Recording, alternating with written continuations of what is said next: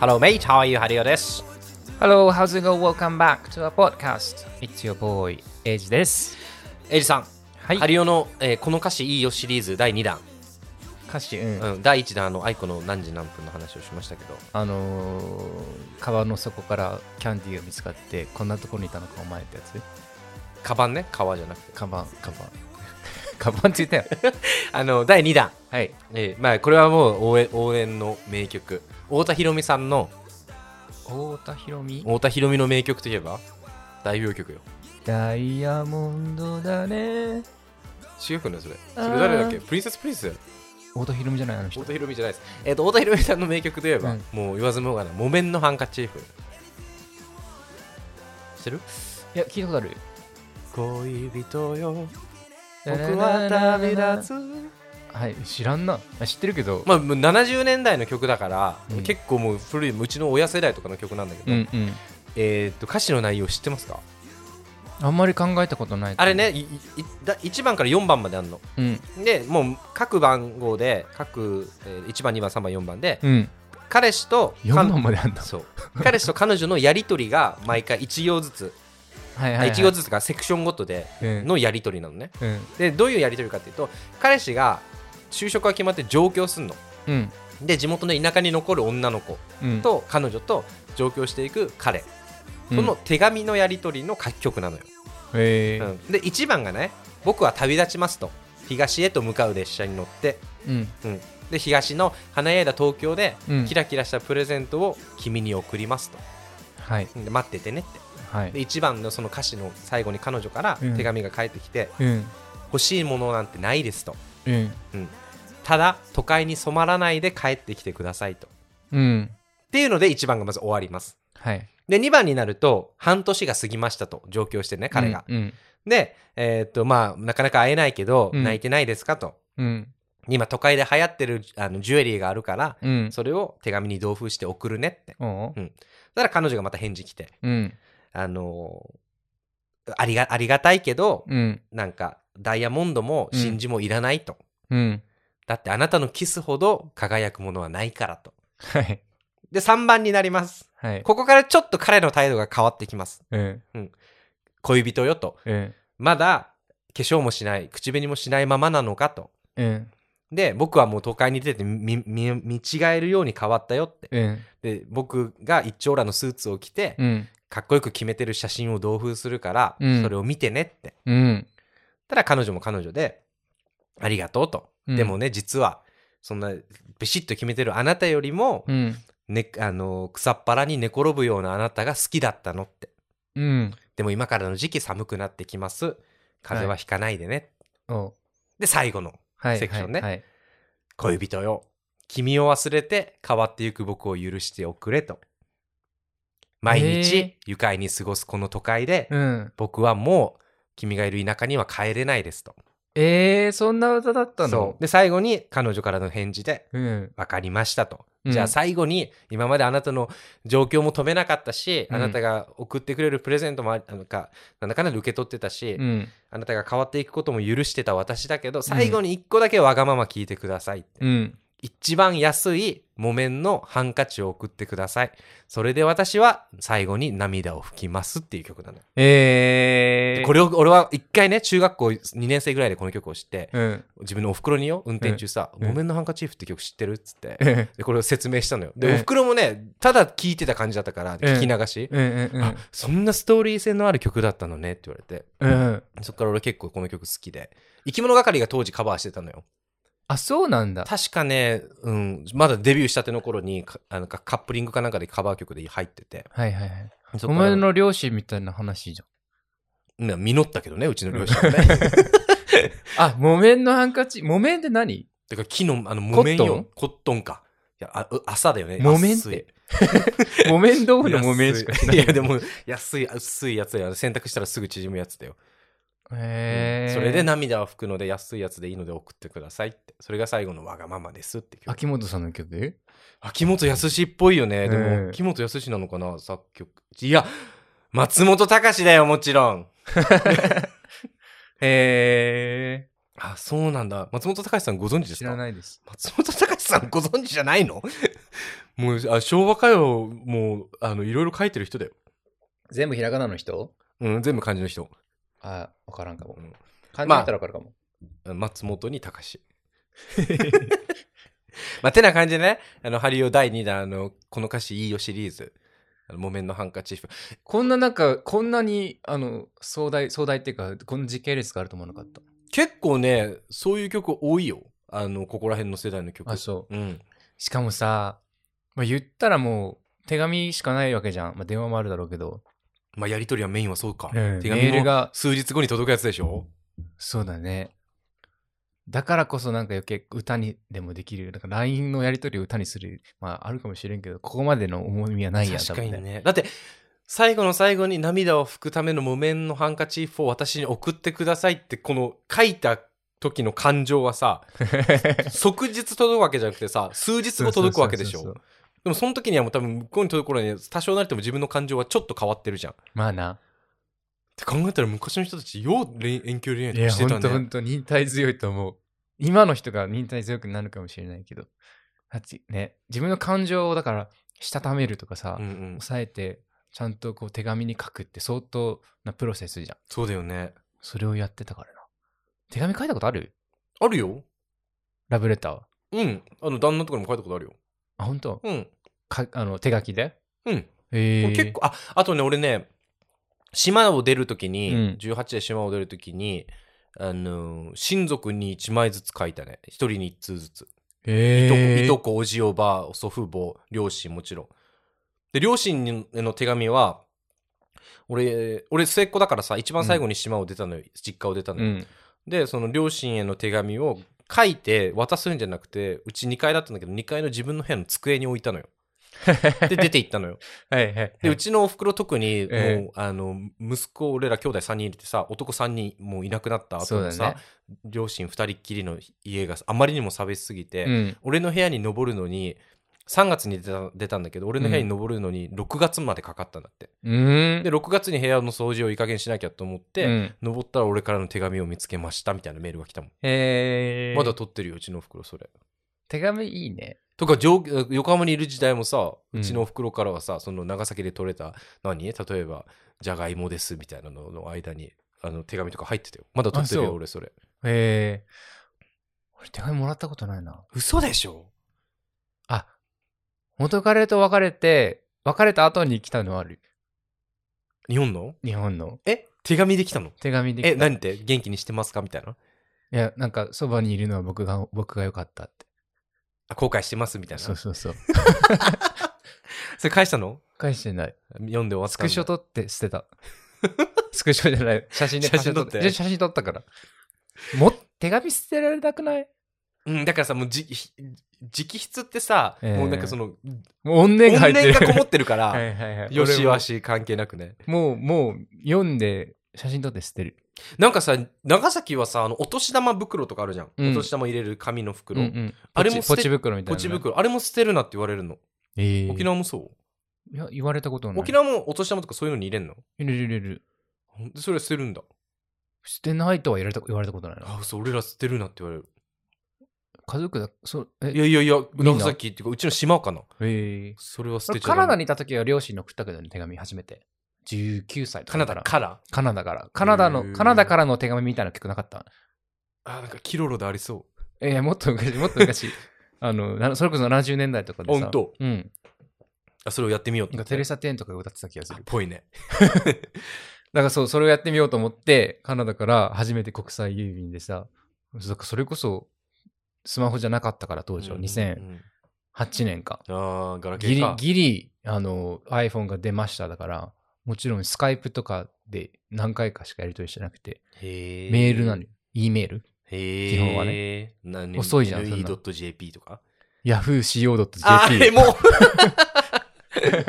う へえ。だから、いや、だから、俺もイギリス来る前ね、あのー、東京時代の大学時代の仲いい女の子の友達、親友の3人にね、うん。手紙と、俺らで撮った写真、きさつあの記念写真。ロマンチストやね、やっぱ集合ね写。真みたいなの送ってよ。ああロマンチストですわ。マンチストですよ、俺。 うん、いいいいとこですよ、 それは。投げやりに言うらしい。 まあそんなね、あのーエイジさんを招いて今日は、はい。あの、ハリオに関するトピックを話したいとのことなので、まあ、ハリオ、そうだね。んハリオが、あの、ハリオのいいとこいっぱいありますけど、うんその中の一つ、俺がすごいなと思ってるところ、ちょっと、そのあ、真意をね、うん、ねほりはほり聞いていきた全いと思いま然す台の本でないから何を聞かれるかわからん けど。俺もない です。お前さ、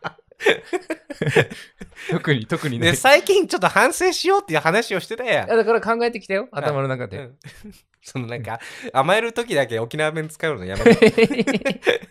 はい、じゃあそれも感じで今日もよろしくお願いします。はいお願いします。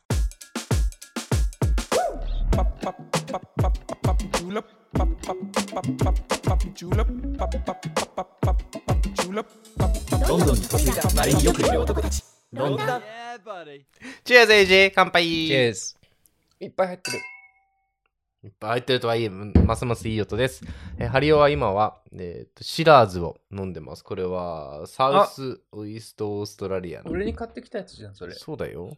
俺まだ、まだメミラル、ミラーノ、ミラーロ。ミメルロねメルロなんだメルロを飲んでますけど、はいエイジさんどうですか酔いは。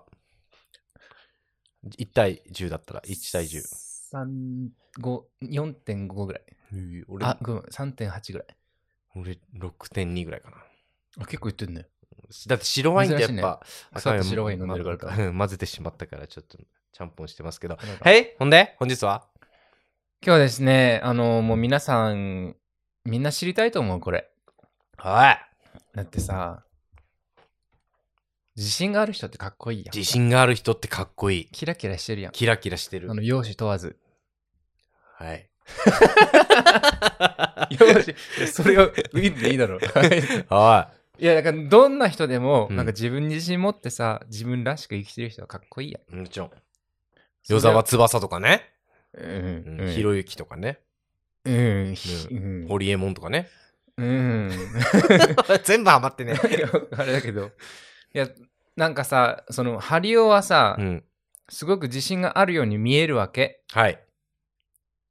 で、自信と自己肯定感ですよ。うん、大事。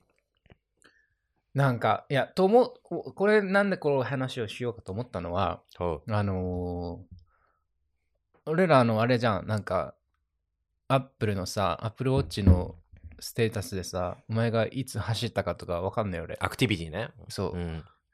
でもえ早朝、ほぼほぼほぼ日でさ、早朝7時、8時ぐらいにさ、5キロぐらい走るやん。雨降ってないの時と、お腹の調子が悪くない時ね。えすごいなと思って、それ。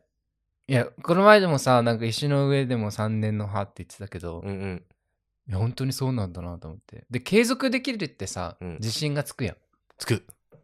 ん。そういうところちょっとね、聞きたいんですよ。はい。で、俺が、なんか、俺別に自信ないわけじゃないけど、うん多分継続したらもっとけ、なんか、自信つくんだいいやつになるってことよね。いいいいやつになると思うから。うん。は で、なんかやっぱ自信がつくと、なんかもっとキラキラなれるかなと思って、キラい。キラすれるかなと思って。で、日本、日本人特になんかもう、謙遜が、あの、美徳みたいなとこもあるからさ、うん俺うんなんて私なんて、まだまだですって言って、まだまだですで、よし、頑張るぞならいいんだけど、うんいや、まだまだですで、終わっちゃうから、みんなは。自己否定になっちゃうってことそうそうそうそうんんんなんかそういう人にもチップスがさ、このなんか、あればなと思って、はい。ハリオさんから、はいそれを聞きたいんです、今日は。はい。ありますかあります。ズバリ。ズバリ。プチ成功体験の連続。ああ、よく聞くやつ。嘘。 うん。あ、でも本当そうだな。うん。なん本当そうだか、な。その、今のランニングの話でも言ってたけど、うん。だから今日もランニング行けた。はい。自分よくやったになるし、あそれやっぱ思うんだよ。思わないけど、でも、い今となってはもうだからもうランニングなんてでももう数年規模でやってるから思わないけど、うんいじゃだからそこまで来ると行かないと気持ち悪いになるから。言うよね。習慣化するうとん気持ち悪くなるから、みたいな。でさ、何回かポッドキャストでも言ってるけどさ、俺さ、毎日日記つけてるの。 うん。でさ、あのーぜひみんなこれ聞いてる人もやってほしい、あの、インストールしてほしいんだけど、お前にも紹介したけど、10年日記ってアプリ、あれやってる見てみよう か。 見てみよう。ちょっと俺見ちてなみみにようかももちろん最最新記事は昨日の昨日の日記だけどあんた最後の記事はいいつてんやだよ、あるよ。アプリ入れてる。しかも最初のスクリーンに入ってる。ああ大事なやつって意味かあーもう見方すらわからないっていう。嘘だフライデー、にせえ ?2023? ぜひ皆さんえー10年日記っていう赤いアイコンの日記アプリが多どう分やって見るアのンドロイドでもあると思うからぜひあの皆さあんもうインストールしてみああてっくたださいいつ2020年8月。 2020年あれ、に22う年ん8月24日。 やばが最後今日は全体的に、うーん、なんて書いたのこれ。なんて書いてるかもわからない漢字が読めない。勝手に、勝手に変換されたから漢字が読めない。 やば家がだんだん散らかってきたから片付けしなきゃ。新しいハードドライブが届いたからパソコン内も片付け中。って書いてある。 あでも俺も書いてる内容はそんくらいんだよあのやる気ない時とかは8月24日です。そんな前だ。 3か 4, 三三四ヶ月弱前か。俺は毎日書いてる。やる気ない時とかも、あと次の日に持ち越しちゃった時も昨日のことを思い出して書いたりするし、リマインダーとかかけてるんリマインダーとかかけてんのかけてないけど、あのー、大体朝のやることリストに、あの、待って待って。って、朝のやることリストって何あ、俺さ、一回ここで忘れていったメモ帳があるんだけど、うんエイジンチに。うん。あの、り、あの、あの、メモ帳があんのよ。うん。で、そこに今日やることを全部書くの。例えばに、その前の日に日記書いてなかったら日記、あ仕事、プライベート関係なく日記、ランニング、え、え、朝に書くってこと、うん。で、メール返、この、このクライアントにメール返す。これを投稿する。マニュアルでマルツが手書きで、ペンで。えで、それを、例えば日記書き終わったらそれを20線バッバって引いて終わり。で、ランニング終わったらバッバって20線書いて終わり。え朝起きてトゥードゥリスト作るってこと手書きでね。へえ。 すごいうんね。だから例えばこのポッドキャストだったらさ、毎回その、ポッドキャストの概要欄にさ、あの、タイムスタンプつけるじゃん。うん。であれも基本的には俺が今つけてるんだけどあれもつけなきゃいけない時はスタンプって書いて、うん。でそれ終わったらビッビッて20線引いていや、それも一つずつ成功体験だもんね。でそれもかコンプリートしたってそいうそうでこれもエイジにあこれ後でポッドキャストの頃に関して聞いとかなきゃこのスケジュールいつかって聞いとかなきゃみたいなのもエイジスケジュールって書いてそれエイジに LINE 送った時点で20線引く えみんなしてないのそれしてない、してない。嘘でしょあとその日記10年日記のアプリで言うと毎日の日記アプリを日記でアプリで日記を書くっていうのもあるんだけどこのアプリいいのがねうん。月のまとめっていうのもあるのよ。うん。例えば10月11月とかその月によってあるんだけどだから毎,、毎月初めにうん。目標を書くのその月の34個ぐらい、はうん、例えば、えっと、本を何冊読むとか、あ。うん。えっと旦那にありがとうと言うとか積極的にプレゼントを買う人にプレゼントを買うとか、うんでそういうのを書いて月初に書いて月末にとかあの次の月の初めとかにうん。あのそれの下にそのどれだけできたかみたいな。そう、できた、できなかった、なんでできなかったのか、なんでできたのか書いて、その、そのさ、さらに下に、その月の総まとめみたいの書く。で、また、またその同じ次に年のまとめっていうのもあるから、2022年の目標と、そのまとめみたいなのを書いたりする。っていうのをもう6、7年してるかな、今。すごいね。Google の人じゃん。俺、Google 入れるかなっ Google 入れる。上層部。ていうのをよくやってるのかな。なんでそんなことしてるのあー習慣だよね。だから本当になんかや、やり始めたきっかけは多分、些細なこと思い出せないぐらいなんだけど、うん。もうそれが習慣化してるから、やらないと気持ち悪いみたいな。だから、この前ね、たまたまい一記事、うん、あの、去年の数週間前の一日だけ、うん。日記を忘れてた日があったのよ。うん。もう絶望したよね。7年書き留めてた日記を一あ、日去忘れて年ブランクなんだ。その1日だけ忘れてた日があったみたいな書くの。でもそこにも、うちゃんと、あの、1年後の私が書いてますって書い て、アプリで ね。1年後の私は今こんな気持ちです。1年前の私の気持ちは分かんないけど、みたいな。。へーいいな、俺もやってみただい。からやれっそういうて、のだからインストールしたんでしょ、それい。 や、できないよ。なんで、できないよ。いや、だからでも、あのね、1ヶ月続けたことは習慣になるって言うやん。 1ヶ月も続かな。ないんかリマインダーとかでも強制的にするしかないんだよ、それリは。マインド行ってスヌーズにして忘れる。やってないのに実行済みにしたりね。 いや、センター試験の時とか俺やってたそういう生活だった。何時に何勉強してみたいな。そう。で、チェックリスト作って、うんなんかもう自己啓発とかめっちゃ読んでたから、あの時 期。センター試験の勉強しろ。あ、それもあったから勉強したくないから本読んであたあなの。るほわどざねわざ。うんで、そしたら、まず何にどうやってつ、あの、時間を使ったらいいか決めなさいみたいな。大学1、2年生ぐらいまで育ってたから、俺。優先順位を決めなさいみたいな。そうで、ん俺、それこそ手書きでさ、あの、朝チェックリスト、トゥードゥリスト作って、うん。なんかもう効率的にみたいのがうん。流行ってた時期はあったのよ、自分の中でも。時間を人あ生自分の中でね。そうそうそうそうそう。だからもう、全生活を最適化するみたいな。無駄な時間は一切取らないみたいなのもやってたけど、もう、なくなったもん。でそのプチ成功体験とあとそのお前に今日こういう話するからなんとなく考えといてって言われて考えてるあれだとだからこれメモしてるのもそうやんな。そういうことかだからそのオープ真オ面目だーねプ。ニングトーク何を話すかとかもそうそネうそうすタごい帳をわ作るとかもそうかえ、こんな人いるいるはい、よく頑張ってるなんね。結構えあれよ努力家よ、うねん、こう見えてねえ。だから、プチ成功ってことか。だからそれ一個一個、だから成功体験だよえ、ねだからめんどくさいなと思わないのだからさ思わない俺さめっちゃ LINE の返信早いでしょうん。それもそれ。だから例えばエイジからもらったとか他の人からもらった LINE をうん後で返そうと思って放出するとう、ん。もうずっとモヤモヤするモヤモヤっていうかなんかこう果たせてないタスクがあるのが嫌なの常にその日よやんなきゃいけないいやちょっと前のなんか結構前のエピソードでも言ったけど、ええ2分で終わるやつはもうその場でしちゃおうっていうポリシーがあってあああ、それなんかオムニ、オムニ、オムニフォーカスっていう言うんだあのアプリがあるのよ。うんうんなんかね、あそうそうそう。なんかその頭の中のタスクとか、そういうの全部一回さらい、洗い、洗い、さらいにして、うんあの、リストアップして、そういう2分とか5分とかで終わるのを今やりなさいみたいな。そうそうだからメソ結ッドがあ構んのそれはマインドとしてあってだからこの前友達に言われた「ハリオくんにちょっと LINE するのたまに怖い」っつってもう送った瞬間既読つくから送信の取り消しできないから 送る前ちゃんと読み返すからハリオくんの場合はって言われてあとね、これ、結構自分の中でモットーにしてるのは正しい努力って自分の中で銘打ってんだけど、うん。例えば仮に俺が今ねウサイン・ボルトになれって言われたら無理なのよ 100m9 秒で走れって言われたら絶対無理なのよ年うんっていうか、もう年齢もあるし筋肉のつき方もあるし、うん。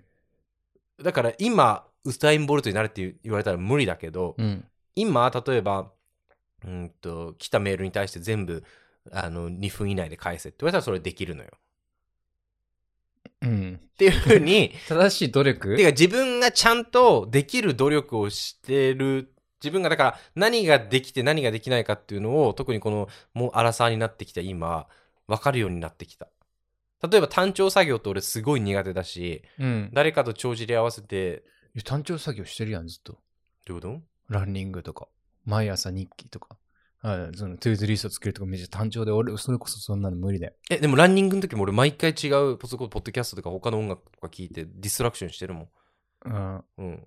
だから、だじゃあ例えばなんか、なんかの箱詰めとか、あー、同じ作業ね。そう、ラベルずっ付けとかをずっとするっていうのはいはいははい無理なんだけとど、例えばクリエイティブに毎回違うアイディアを出してくださいって言われる方は、うん俺は結構上がるのよ、テンシうョンんがうね。んうんだから、どこで努力すれば自分の本領が発揮できるかっていうのを、それこそ社会人になって数、数まあもう数年、もうもう10年ぐらいか、うんなってきた今、より分かるようになってきたから、だからどこにエネルギーを注げばいいかっていうのが分かってるから、だからその分野に対しての自信の方があるから、ああ、効率いいエネルギーの注ぎ方ってことね。うん。はい。だからその音楽業界でもさ、まあ、この立場だからさ、なんか、いや、君は多分ステージに立つよりも裏、裏側に行って制作側に回った方がいいんじゃないかなって思ってる人も結構いるわけよ、俺は。うんうんでも彼らはステージに立ちたい、目立ちたい、有名になりたい。っうん。ていう、俺にとっ、俺から見てあんまりそれの方向は正しくないんじゃないかなっていう努力をする、してる人が結構いるわ、結構てか、まあんうん何人かいるわけ。うん。そういう人を見ると、そこをす進めて先に自分自分の自信だったり、これやり遂げましたみたいな誇りって、うんうん。付随してくるのかなとか、とか思うよね。まあ本人の不向き、向き不向きあるからな。まあ満足、不満足も。もあるしね、もちろん。そうだな。適材適所を自分で認めて、で気づけた方が先得かもね。うそん。ういう意味では。だから、うん、英語でもいいじゃん。ライトプレイス、ライトパーソンって。はいはい。正しい場所に正しい人がいるって。うん。でも、だからそういう意味では、俺も、あのー何、自分で逆にサボるというか、手の抜き方を覚えたというか、大人になって。いいじゃん。あの、このぐらいやっとけば怒られないっていうか、うんうん、うん。あのー、このぐ迷ら惑いやかっけないとかね。そうそうそう、だから70%、80%ぐらいで仕事をこなせば、うんまあ普通に仕事は済むし、給料もらえるしっていうのを覚えたからう、ん。なんか逆に、その、うまくサボるみたいなのが、うんまあ今に始まったことじゃない、結構数年前からあるかも、それは。で、そこでないの成功体験から自信につながること。あるよ。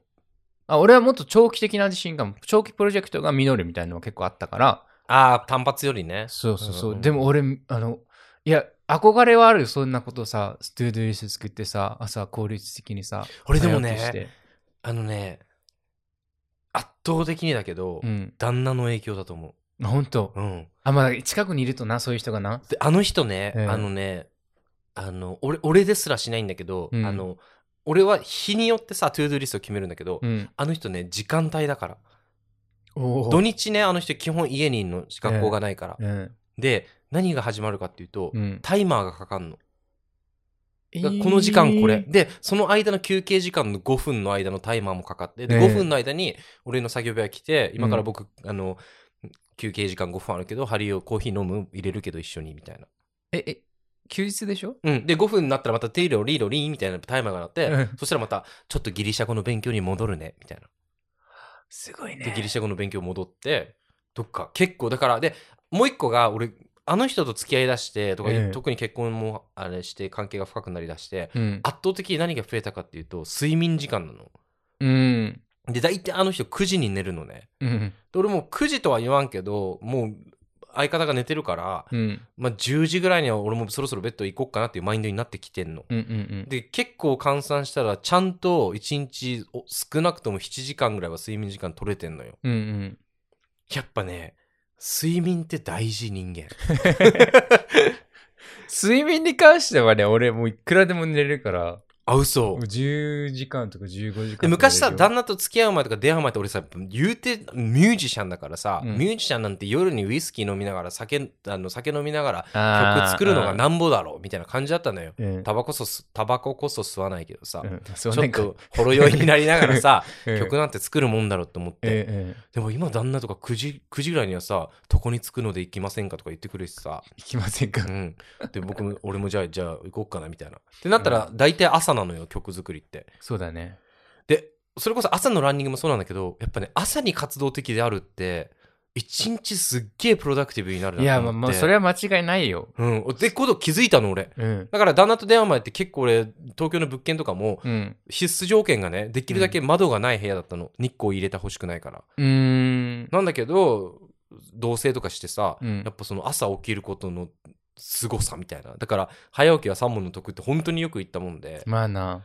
だからそこでそういうふうに朝に成功体験とか朝にトゥードゥリストを終えれば終えるほど、えその日の一日の中で充実度みたいなのって結構上がるからえやっぱ近くにいる人の影響でかいでな。かいんだなーそういう意味って思ったでなるほどうね。ん、なるだほかどらそのね。本当に規則正しい生活を絵に描いたようにする人だからえそれを見て、だから、徐々に変わってったって感じか。うんだからなんか読書とかも俺、うんまあ、よもともと読む人だったけど旦那がそれ以上に読むから、うん。俺も向こうが本読んでる時とかも読むようになったのよまあな。ってなると結構その本本ってやっぱ読書しろとか言うじゃんよくうん。ってことってやっぱ確かに読書ってすげえ知恵が入るんだなと思ったりとか ねまあな。漫画であってもよすごいね。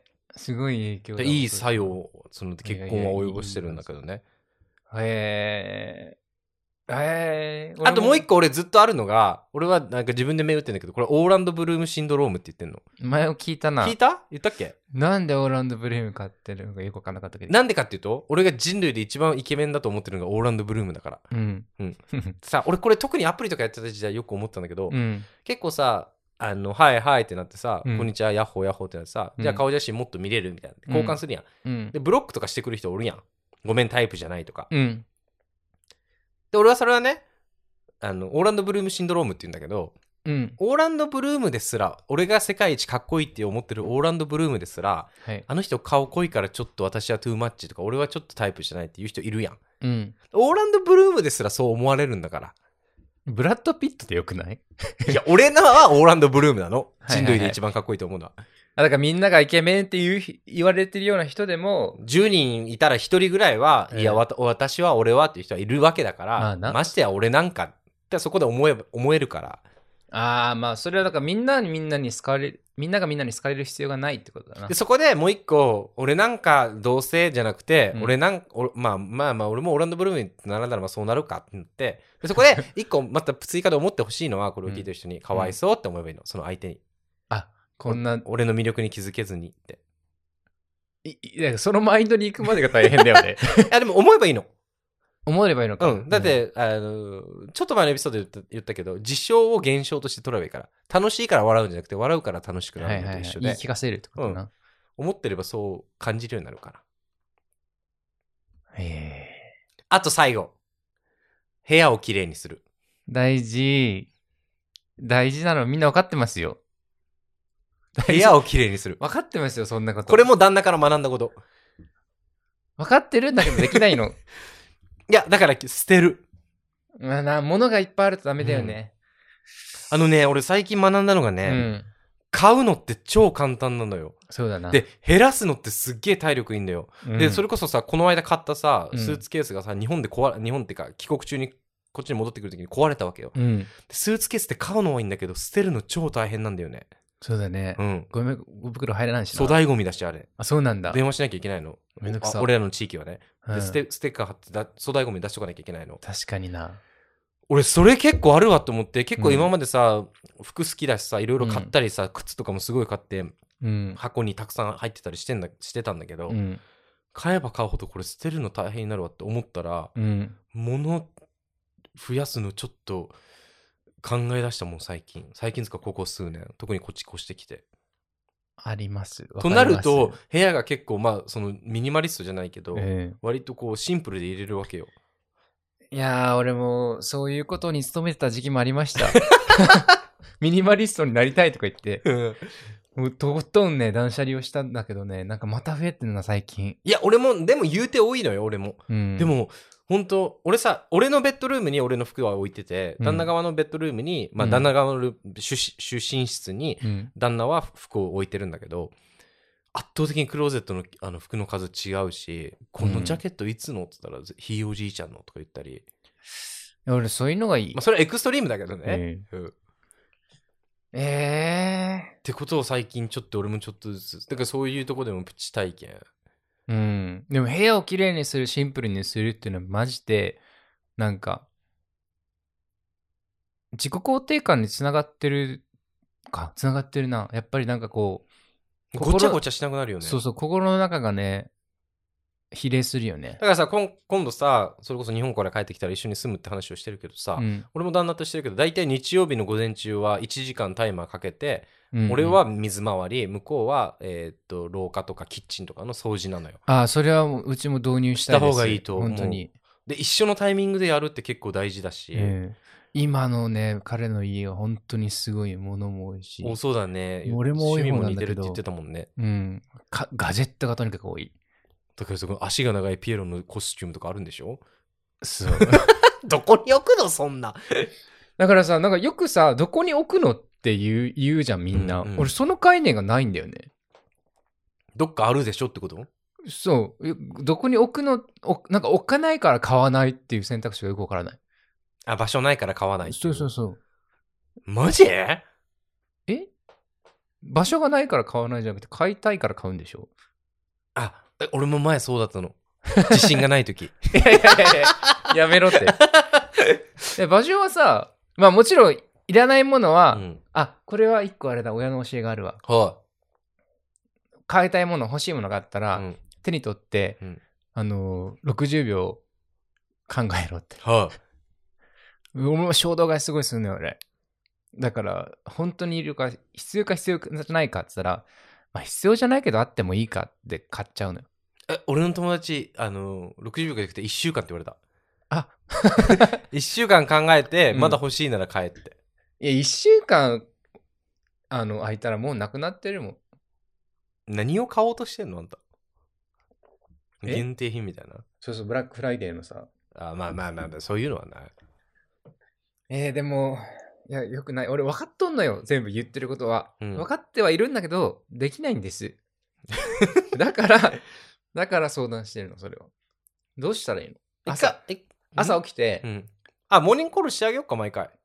そういう問題じゃないあと。そういう問題じゃない。知ってるから。え、向こうのさ、カカップルは早起きじゃないの全然。あ、それちょっとえ心配だ平日もうん。全然どもうんくギらリいに起ギリきんのまで寝てる。仕事の開始のギリギリまで。在宅だっけ、どっちも。在宅あ、それもあるもんね。 10分前と5分前、もう最悪、もうミーティングが始まるギリギリまで寝てたりするから。えそんな、だってパジャマでミーティング出たりすそうるそうのそうそうそう。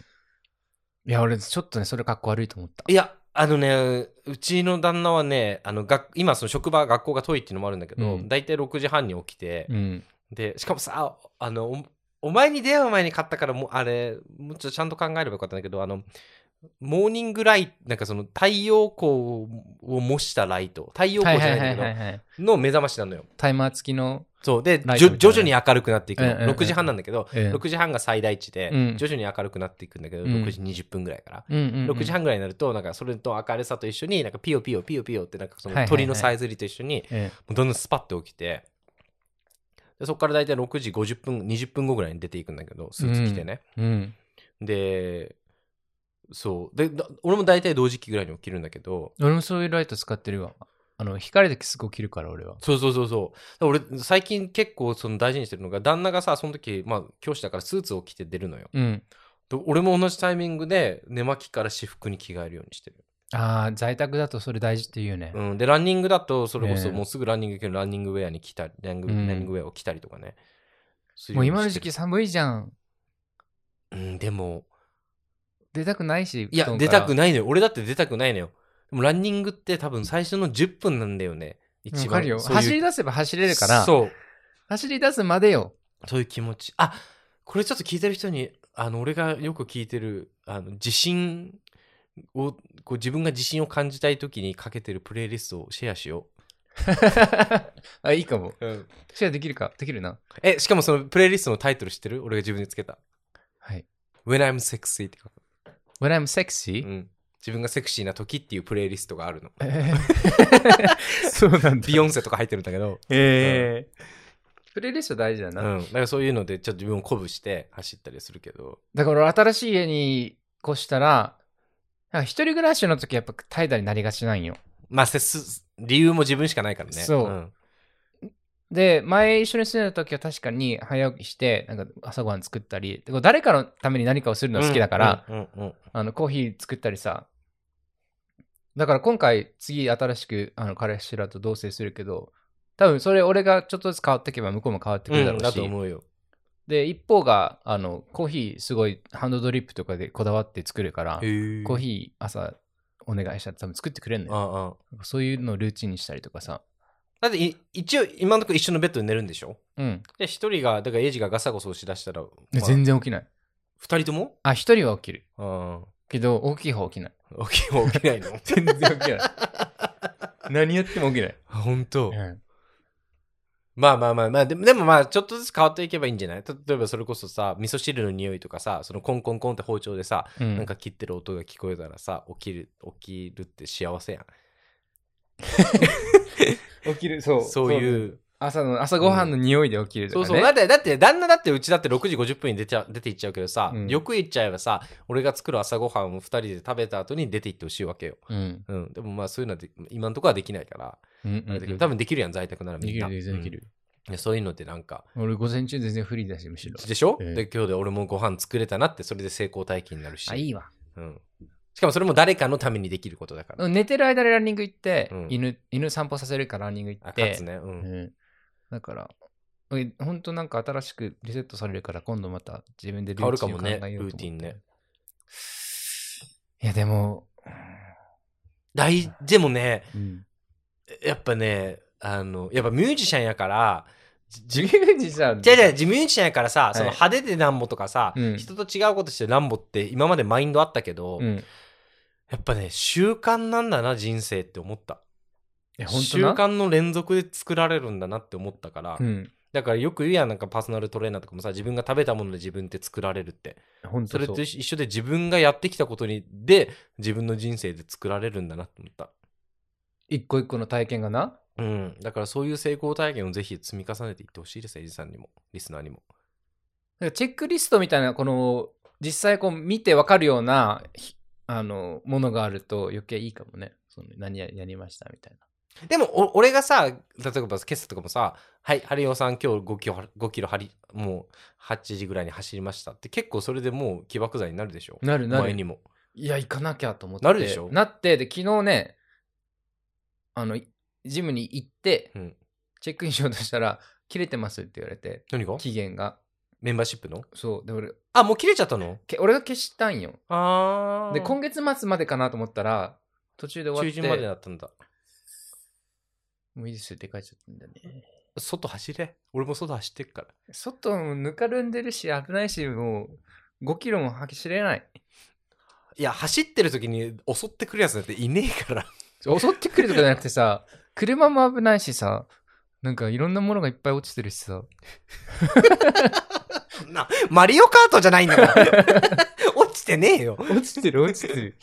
いやだからランニングマシン買おうと思って。あ、また買おうとしてる。ほら、増やすなって。 なんか減らさないと。で鋼の錬金術師っても言ってるよ。何かを得るためには何かを失う必要があるって。10日交換の法則ね。えー、どうしたらいいんだろう。バーチャルで走るか。ヘッドセットを作って、つけて走るかな、俺。どこ家の中。怖っ。それが一番危ないわ。いや、リングフィットネスでいいんだけど、俺。まあそれでいいんじゃない朝からリングフィットネスね。要は体を動かすことだから、あの、コンセプトはメインの。めんどくさいよね。 本末転倒なんだけど、本め末転ん倒どくさだいわんですよ。めんどくさいんですよ。ダ人メなんだって間めんどくさいじゃん。分かってるよ。ダメなのめ分んかめんどってるくのさ。いって一番ダメな言葉なんて。分かってるよ、それなの。うん。だけど、寝たいじゃん。朝。じゃあ夜走ったら。だから夜走ってる。あ、いいじゃん、それで。でも自分メンバーシップ切れたからもう、もう、もう、走る機会がない。で夜外で走ればいいやん。危ないよ。マリオカートじ ゃないんだって。 えーでもさ、あの、あれも持ってきたよ、わざわざ日本から、あの、シェイクウェイトを。 何それ胸筋つけたいと思ってさ、あの、ブルブルブルブルになるやつ あの、こうやってやるやつ、シャカシャカするやつ。 え、懐かしい。持ってきたよ、わざわざ沖縄からおう。前回帰った時に、うん。全然やってない。あ、嘘。なんか、習慣化しようと思って。お前多分でもね、その、アプローチじゃないけど、誰かとやった方がいいと思うよ。そう思う。うん。だから今回、だから一緒に住むにあたって、うん。 2人も一緒に同時でさ何かう一緒にできるタイミングの人がいるわけだから、うん彼らを結構まあ利用するじゃないけどヨガ好きなんだって。なんかヨガとかやろうって言ってたよ。向こうは。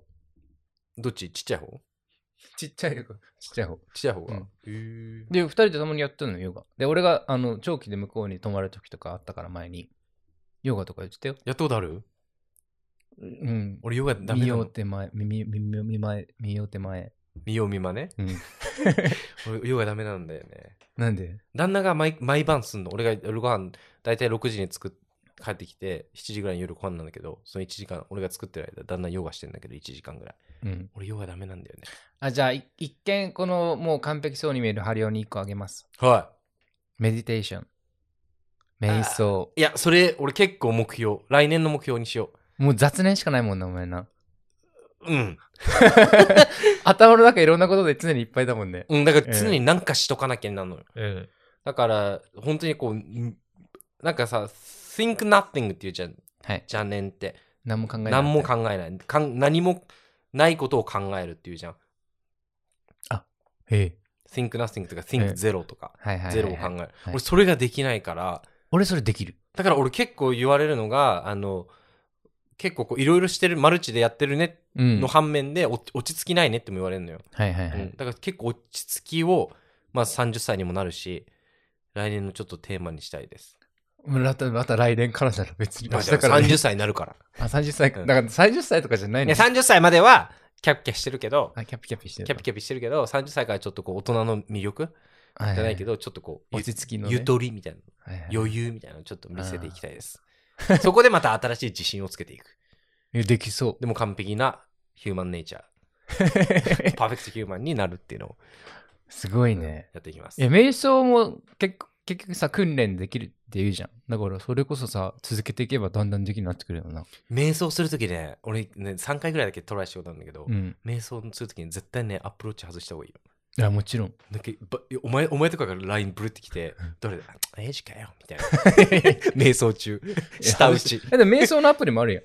あ、そ嘘。のうちはあ、あの、通知来ないようにとかできるよ。あ、できるちょっとやってみよう。でも俺、瞑想ってかね、あの、イギロンドンにさ、あのーなんかカプセル、卵型の大きいカプセルにうん水が入ってて、そこで浮いたまま瞑想できるとかあああ、るのよ一滴球でやってた、それ。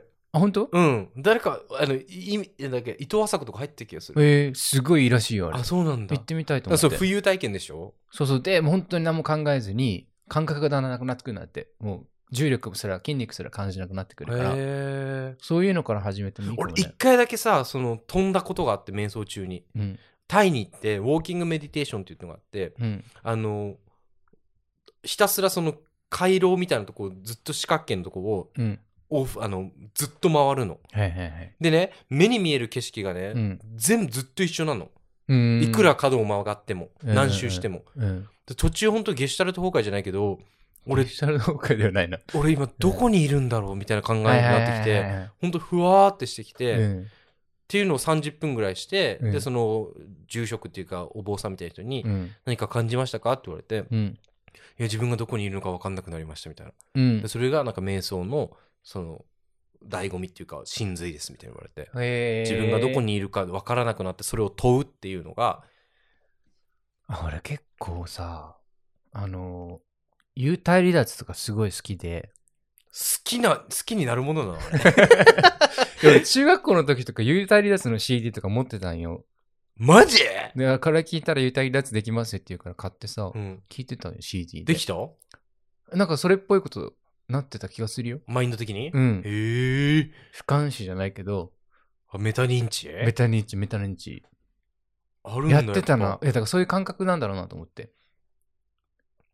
なんか瞑想の時間は今設けてないけど、ちょっと近いのは、あの、だから俺、あの、皆無石知らん。夢の中で自分が夢を見ているってことに気づいて。あ、認知してるってことそう。で、で、俺夢の中、夢の中ですごい何でもできるから、うん好きなことが。そこで生きてるのが楽しいん で。あうん。 それやばいやつだよ。 それ、鬼滅の刃で殺されたやつたちだよ。のあ、そうあなのの映画で。そうなのうん、あの、列車の中で。知らん知らん。夢の中でしか生きれなく、なんか麻薬みたいになってきて、夢がどんどん。そうそうそうそう。早く寝させてください、みたいな。ね、だから夢の方が幸せだもん。かわいと。だから俺、早起きして、6時ぐらいに一回起きるよ、普通に。 うんうん普通の目覚め。終わった後にもう一回寝る。だそうだよね。だってたまにさ、6時、俺大体6時とか5時半ぐらいに起きてんだけど、うん。 6時とかに起きたメールがさ、5分後とかに帰ってくるときあるやん。うん。あれは何 ?1 時、い一回起きてるとき第一時起床。で、その後また寝んのお昼寝。あ、昼まで寝ないのね。ねえねえねえ。あ、そこまで、そお昼まで起きてんだ、あれから。あ、じゃあ今、ひ昼寝すんの、その後。すぐ6時ぐらいから。あ、すぐ、うんそれ昼寝 じゃねえよ。二度寝だよ、 それ。昼寝で。じゃあ、ほんと30分ぐらい。ほんと。うんじゃあ7時ぐらいにまた起きて。でもさ、その30分がさ、3時間とか5時間ぐらい拡張すんの。んインセプション見た映画。見てない。 えそんな別、 そんな別にそんな別にってあのジブリみたいな映ク画じリゃなスい。トファー・ノーランのインセプション見てないの見てない。 ?Oh my gosh. それがそういう話なのまあ、あれは夢の中になんか情報を埋め込むとか抜き出すとかいうその話なんだけど、で、夢の中で夢の中、夢の中っていう階層があるのよ。へーで、階層が上がるにつれて、うん。だから現実世界で5分なのが、第一階層の夢では、あの、それが1時間になって、で、その1時間の夢を見てる、その、夢の中でまた夢を見たら、その1時間が今度5時間になってるとか、うーんでどんどん短くおあ長くなっていくんよ。すぐ起きてんの、本当に。うん。起きてる。でも言うよね、本当に夢を見てる時間ってじ、じ、なんか現実時間1分とか2分なんでしょそう、なんか頭のプロセッサーがさ、回転してるってことだろうな。ってことだよね。いやあっ浅い時に見るんでしょしかも。そうそうそうそう。だ眠から眠、ね、眠睡眠りとが眠かでしょ睡眠だよね。で、二度寝の時そうだから大体、うんうんうんうんうん。結構活動してるもん、その時間に。10時間ぐらい。脳がうん。へーあ、10時間分寝たみたいになるってことね、寝てない。10時間いろんなとこ行って遊んでる俺。あ、ちゃんとこう充実した30分でそう、ね。もうそれで1日終わっ てるから。まあ、てな感じでね、あの、地震について話した回ですけれど、あ の、地震のつけ方なんて皆さんたくさんありますよ。はいまあ、僕は、まあ、ちっちゃな成功体験があれかなって感じですけど、いやまあそれだともう結局。あ、でもね、ああとは言い聞かせるとか、鏡に向かって、あお前はすごごいとか、い。うんう。ん、あなんていうっけ、そういうの。アファメーションか。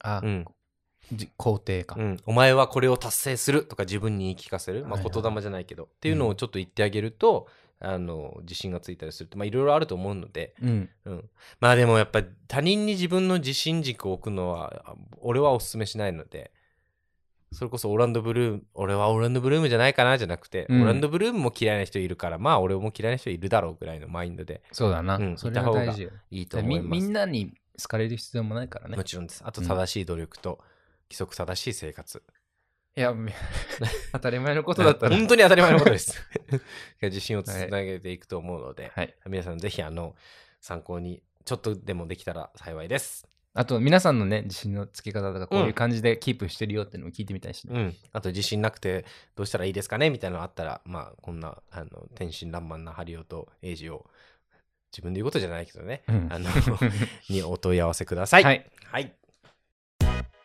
This is a Victoria Line train to Walthamstow Central. Please stand clear of the closing doors. Mind the gap.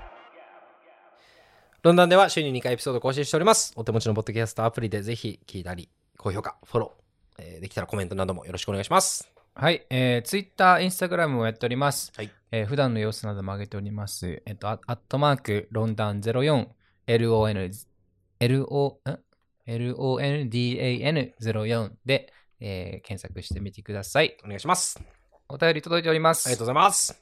マリリンさんから、マリリン。以前もいただいたうん、マリリンさんですね。教育者かな日本の。教育現場の一コマ、うんはい、えー聞いてみましょう。お願いします。ハリオさん、エイジさん、こんにちは。以前もお話をさせていただいた、マリリンです。私はアラサーのストレートですが、生まれてから現在に至るまで日々抱いている疑問があります。それはこの日本社会における性別の役割です。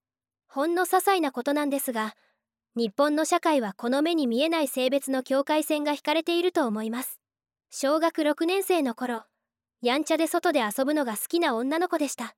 運動会の競技で騎馬戦をやっていた時に対象旗は誰がやるのかという話になりました対象旗は開戦前に掛け声をかける役目がありみんなの憧れの仕事でしたやりたいと言うと先生に「ごめんね女の子は対象旗になれないの」と言われましたなぜでしょう私は何人もの男の子の牙を倒せるくらい強い牙を組めたのにこの頃からずっとこの性別の役割に疑問を抱いていますまたある時は日本のバラエティ番組で焼肉屋さんを特集していた時に美味しそうだな行きたいなと思ったんですそこである芸能人が男子が喜ぶねってコメントをしたのですそれを聞いてまたなぜ焼肉ってだけで男子と結びつくのか疑問に思いました女の子だろうが男の子だろうが美味しい焼肉にはみんな喜びますこういう些細なことですが当たり前になっている性別の境界線みたいな存在がとても嫌なんです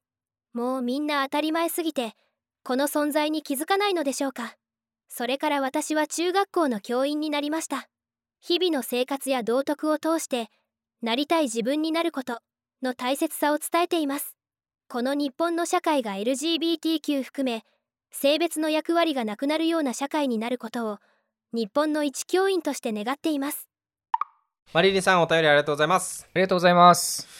まあ、日本はこれあれ結構ありますあよね。るあるだよね。ええよく聞く。まあだから典型的なので言うと男の子は青女の子は赤とかさ色から始まるだってえあれは体育着とかはどうだったのうーん女の子ブルマ男の子はブルーマショーパンだったね小学校はね嘘でしょそうだよ。そんな時代の子じゃないでしょ でも多分島だから遅かったのかなマジうん。小学校6年生まではそうだったよ。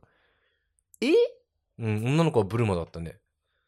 もう廃盤になってるって おかしいおかしいで廃盤になったのが多分島に流れてきたんだと思う。マジかうん、ええ平成だよそうそうそうね平成 あとは俺で言う俺の個人の体験談で言うと、うんやっぱ小学校時代中学校ぐらいまで言われたかな特に男の子はピアノ弾くものじゃないああ、うんだからそれもあった俺も音楽は女の子のものだよとか俺もピアノちょっとやりたかったけど、うんなんか女の子しかいないし、うんやめとこうみたいな感じやんなかったうんだからそれはうちの両親がどういう意図があったか知らんけど、うん、うん、まあハリオがやりたいことだからっつってやらせてくれたけど、うんうんでもでもやってた時も結構言われてたね発表会とかピアノの発表会とか行くと俺以外は全部女の子だったりとか、そうだようね、ん、でも小学校のやんちゃで外で遊ぶ小学校の頃はやんちゃで外で遊ぶのが好きな女の子だったってうんマリリンさんがね騎馬戦をやってた時にうん大正期が誰をやるのかうん、で女の子は大正期になれないのって言われたの大正期ね、大正期、うん、上上で剣振る人かまあ一番上になってその人が落ちたら負けちゃうそのチームが負けちゃうっていう落ちたらうん、そのたあのその崩れたらか担がれれですねそうそうそあうーその人が崩れたらそのチームが負けちゃうっていうでひどい大体でもそうだよね今考えたら大体そそのうなんだゴリゴリのさあの何あ強いやつを乗せるんだ上にそう組その団長とかみたいな人乗せんのよ、はうい、んで確かに俺もなんか学生時代のさ体育祭とかも考えてみると高校の時も赤組青組木組団長全部やっぱ男の子だったもんねそうかうんえこの時代俺らの時代でもそうなのまあ10年ぐらい前かでも、う10年ではないと思うよ10年前でしょ中学校でしょあ、いや、あの、高校の時よ。あ高校うん。俺が18ぐらいの時そうだったね。マジう、ん。やっぱ島だからかなもう遅かったんだろうね。体育祭とかでしょ運動会とかよりも、まあでもそうだねこの体育の時が一番男女露骨出にるよね。プだってールはプール俺ら一緒混合だったわ何が更衣室うん授業が分あ、け授業は一緒だよ。分けてたんやねどっかがあれ中学校だけ分けてたんかな高校は混合だった気がするいや、うちは一緒だったの、ずっと。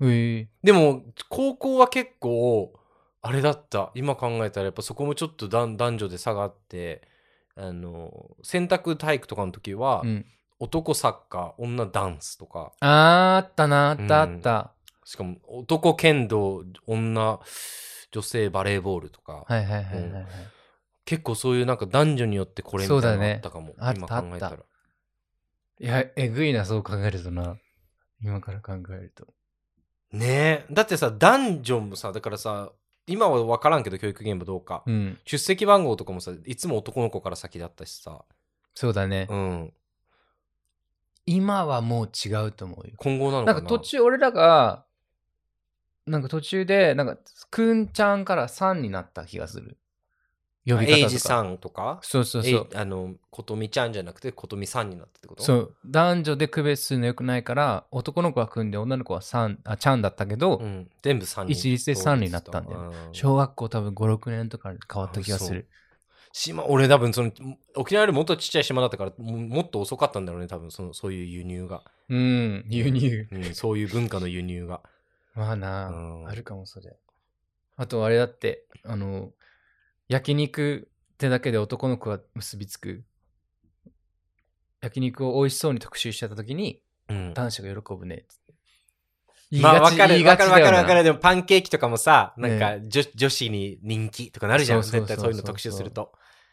まあマーケティングの部分もあるからなもちろんね。だって、男、男梅とかもさ、なんか、ファミマによく売ってたやん、男豆腐だったかな。なんか、男って書いてあるシリーズがあったんよ。へえ。男飯だったかな。あー、ありそなんか男飯っていうのもさ、なんか大雑把で、なんかパパッとできるのがうん男飯みたいな。それも変な話じゃん。う。うんうん男は雑なのかっていうとこもあるしさ、別に料理人になっうん。たらそうさだ、よね。関係ないし、そんなの料理人、男の料理人だって全然いるしね。そうそうう。ん。ちょっとズボラだったら男飯っていうのも変な話確かにだ。ね。うんああ、面白いか。でも結構それって、まあ他のアジアは分からんけど、日本特有かもね。えー、韓国とかもありそうだけどねあ。そういうかななんか、結構、なんか、なんだろす壁がすごいじゃん、男女の。うんうんなんかそれには近いとこあるかもしれんけど、ここはそんなこと言ったら結構大変かもね。レディースデーとかもまあもうなくない、ここには。あ映画安くなるとかねそうそうそ確かう。イにギリスは見たことないかもしれんな。でもこのさマリリンさんが言ってさ「ごめんね女の子は対象期になれないの」って言われましたってさ、うん。えー確かに俺も言われたもん何さっきも言ったけど何回も言われたもんね男の子はピアノあんま弾くもんじゃないよとかさうん。女のあのそれこそさあのリボンとかさはいは「い、少年ジャンプ」と一緒でリボンとかも買ってたのよおうおうおうそれとかもなんかおばさんとかに言われたよなんかそのじ実家にさリボンをさ、うんこう段差とか積み上げてるとさ「うんハリオくんこれ女の子が読むものなんだよ」とか言うね。 「うん、なんでハリオくんが買うのこれ」とかおばさん、もうおばさんの何気ない言葉ってきついよな。うんなんかさ子供ってさそういう一言ってやっぱずっと覚えてるんだよ覚ねえてる覚えてる。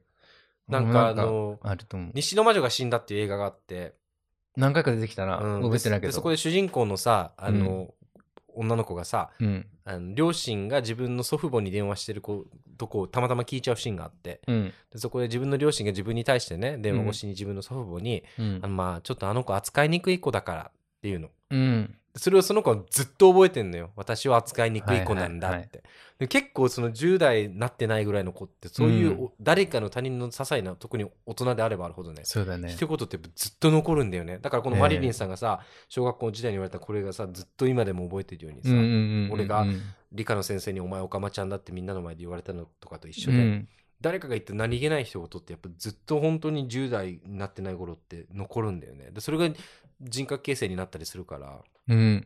子な供るってやっぱ守られるべきだよねいやもう最善を尽くすべきだよ。そこは最善を尽くすべきだよねかわいそうにこんなの俺 一個覚えてるのが、ちょっとまだ違うけど、なんか理科の授業中に、あの、窓にさ、鳩がぶつかって死んだんだよ。うん、で、俺かわいそうって言ったら、うん、すっげえ怒られて、理科の先生に、うんかわいそうって言うなって言われて、なんでじゃあお前これ救えるのかって、はこの命救えたのかみたいに言われてさ、おえも全くわけがわからなかったけど、うん最近なんとなくわかる気がするのどういうこと なんで あのー自分が何もできないことにかわいそうって言ったら、何の、何の意味もないなと思った。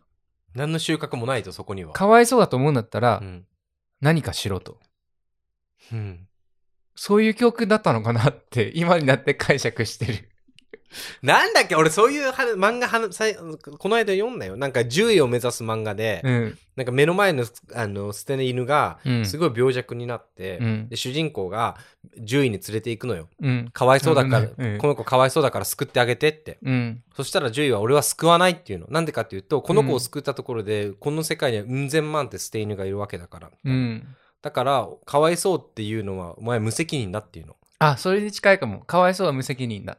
でもね、そこでその主人公は言うのよ。うん。目の前にいるかわいそうを救えないで何が獣医なんだっつったの。まあな。うん。 何千万人、何千万匹いるのはもちろん分かってると。だってもうそういう世界、残酷な世界でも分かってるから、うんでもそれを救うためのお前なんだろうっつって。うん。うん。その、いその、全部で捉えんなっつって、目の前にいる人を救えばいいじゃないかっつって、ああ。で、だから俺は獣医になるって主人公が決める。何の漫画だったかなあったんだけど。ええあでもちょっと近いとこある。だからむす、救えないくせにかわいそうって言うなんっていうこと。うーん。まあまあ、一理あるっちゃあるけどね。 いや、小学5年生とかだったからさ。 まあちょっと哲学だよね。で、病んでたのかな、あの先 生。結もう構。理科の先生変な人ばっ かり。まあそんな感じでね、はいあの、マリリンさん、あの、お便りありがとうございます。もうはい本当、生の教育現場からの声なので、うん。うん、本当に僕、なんなら僕たちよりもリアルな感情だったり、リアルな熱量だと思うんですけど、そうだね。うん、あの、ましてや僕らイギリスにいるので、本当にリアルな現場わからないので、こういうふうに定期的にお返事、あの、メッセージいただけるとすごく嬉しいです。はい、うん俺らの何かね、何かこう、まあ、LGBT の面でも、海外生活の面でも、うん。まあ、ハ リオの自信のありきの生活の面でも、あーな何かヒントになればね、うん嬉しいです、ね。幸いなことです。いや、本当です。はいやる意味があると思うので、ぜひ、あの、懲りずに、またいつでもメッセージください。はい、うんお待ちしておりまおす。待ちしており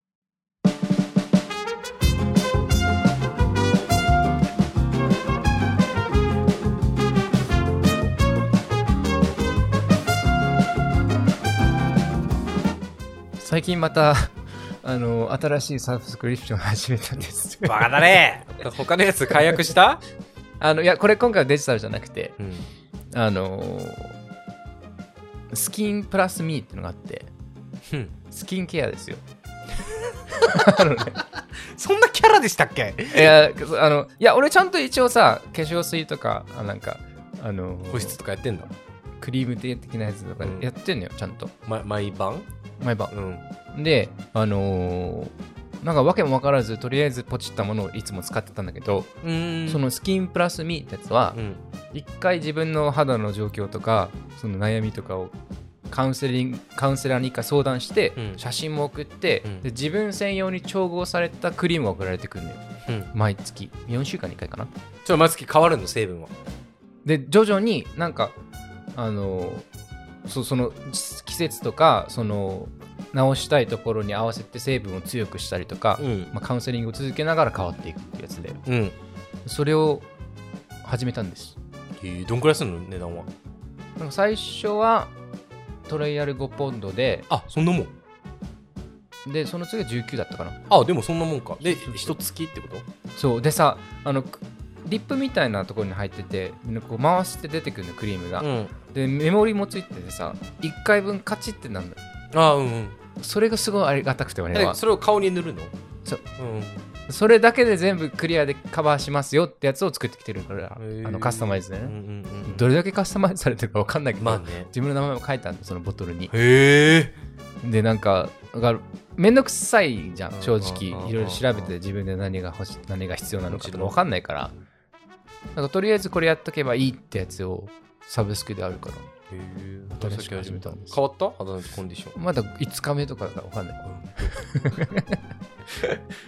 いやだからこうやって俺消費ねされてくん逆だなっとた思の昔そうだったの何が結構研究して例えばうんニキビ肌とかオイリー肌にはこれがいいってやつをう、んオイリー肌だったから買ってう、んでやったりしてたんだけどあんまなんか分かんなくてうんでちょっと前のエピソードにも言ったけどやっぱねあのマット MATT マットタレントのマットも言ってたけど、はいはいはいやっぱね圧倒的に日焼け止めと保湿なんだってうんあやっぱそうなんだうん、みみんな日焼け止めって言うよねう、ん、だから日焼け止めはこの前も言ったけど小4ぐらいからつけてるからそこはまあチェックでクリアなんだけど、うん保湿だから俺最近あの青缶のニベアうんうんうんうんにちょっとビタミン C のパウダー入れてあ入れ自分で調合してんだあでも入れてね伸ばしてビタンミン C 入りのニベアなんていくらでもあるようんあるよそれじゃダメだあビタミン C 入りのニベアうん今度はでもビタミン C が入ってるビタミン C パウダーがあるのよオーディナリーっていうブランドかうんうら、んでもそれも1000円ぐらいのやつよね、うんうんそれを混ぜて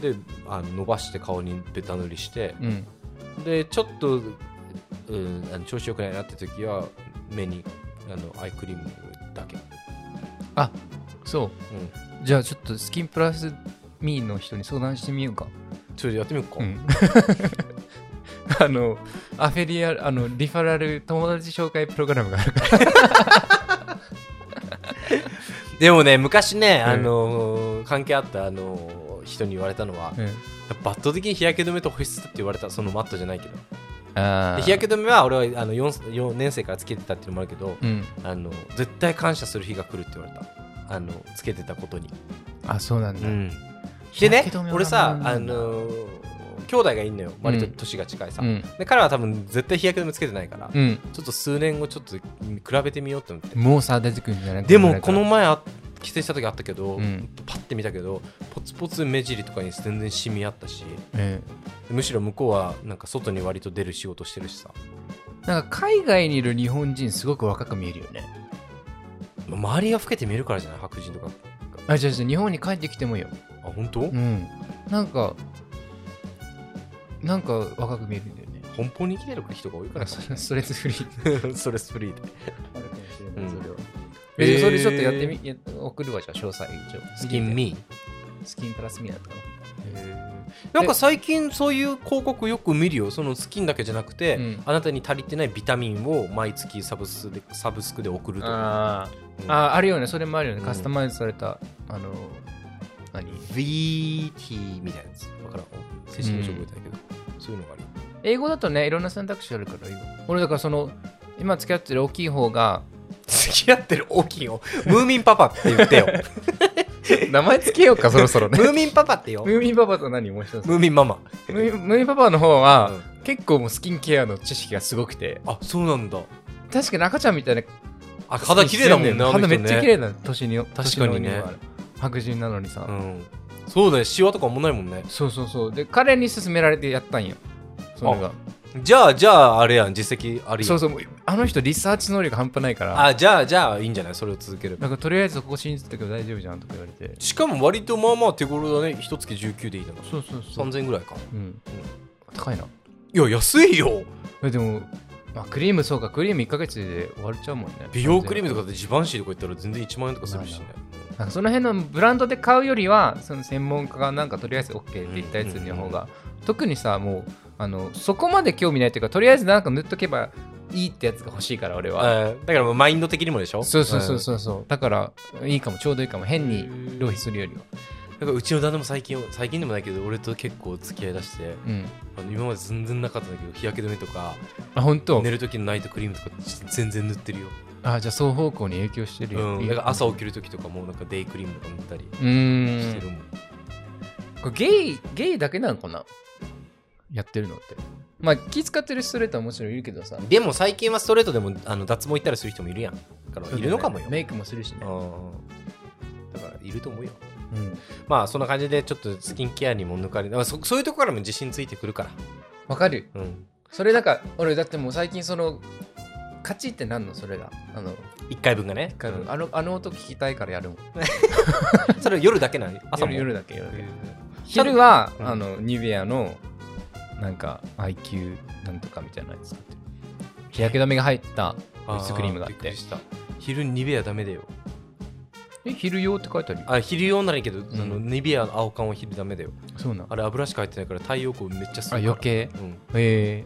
あそれはダメだねうん気をつあけてくださしいかもさなんかそのほそれもだからあのパパから教えてもらったあムーミンパパ かパなパから教えてもらったやつがあるんだけどあの保湿クリームはないよ別であなんーかあれは別で必要であれのいいやつがあるからうん送ってくあ俺にあのしかもポンプで出るからいっぱい使えるのはあ ぜひじゃあリンク送ってください。まあ、てな感じで、エイジさんもなんかあの自信をね、あの肌からつけていこう大っ事てい大う事プロジェクトなので、はい皆さん応援のほどよろしくお願いします。はいまあ、そんなエイジさんに応援コメントがあれば、ぜひぜひロンダン .uk、lon.uk から、まあ、本日のマリリンさんのように、ね、思うところだったり、あの周りの LGBTQ 環境並びに、些細なことでいいので、ぜひぜひメッセージください。そういうメッセージお待ちしております。はい、えー、ツイッターの方では、ツイッターコミュニティ、ロンダンという会の仲間たちという、えーグループがありますので、もしあの皆さん、聞いてる方で僕らと絡みたい方、えー他のリスナーさんと絡みたい方がいらっしゃいましたら、ぜひツイッターのコミュニティもチェックしてみてくださいお。願いします。えー、じゃあ、今日はこんなもんです。はいえー聞いてくれてありがとうございました。あすえー Thank you for listening to our podcast today. また次回のエピソードでお会いしましょう。バイバイ。バイバイ。 Mwah.